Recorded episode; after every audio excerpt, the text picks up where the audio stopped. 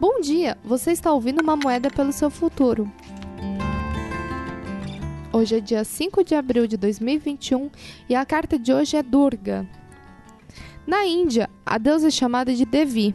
Para os hindus, todas as deusas são uma deusa, diferentes aspectos de Devi ou do feminino divino. Um aspecto de Devi nasceu para livrar o mundo do demônio do mal, Durga. Na batalha entre os deuses e os antideuses ou demônios, nenhum dos deuses pode destruir Durga. Então eles foram até Devi e lhe pediram ajuda. Montada um tigre e brandindo suas temidas armas, ela atacou o demônio que se transformou de uma forma terrível em outra, até Devi matá-lo, quando se transformou em um búfalo. Com a recordação da grande batalha, Devi assumiu o nome de Durga. Você chamou Durga para sua vida para ajudá-la a criar limites. O que você anda interiorizando que deveria ficar de fora?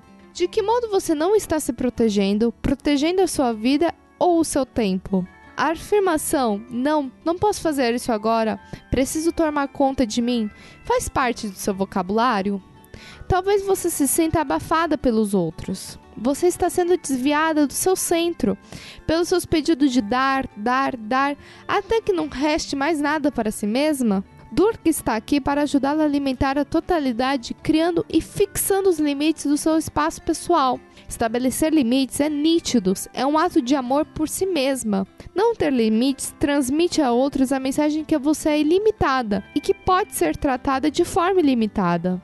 Ninguém é limitado. Não há pontos em que somos feridos, ponto em que podemos ser vulneráveis, aspectos que precisam ser tratados com carinho. Durga diz que os limites são vitais porque eles fazem os outros saber quem é você e onde você está. Leve essa carta com você. Tenha um ótimo dia. Nos vemos amanhã.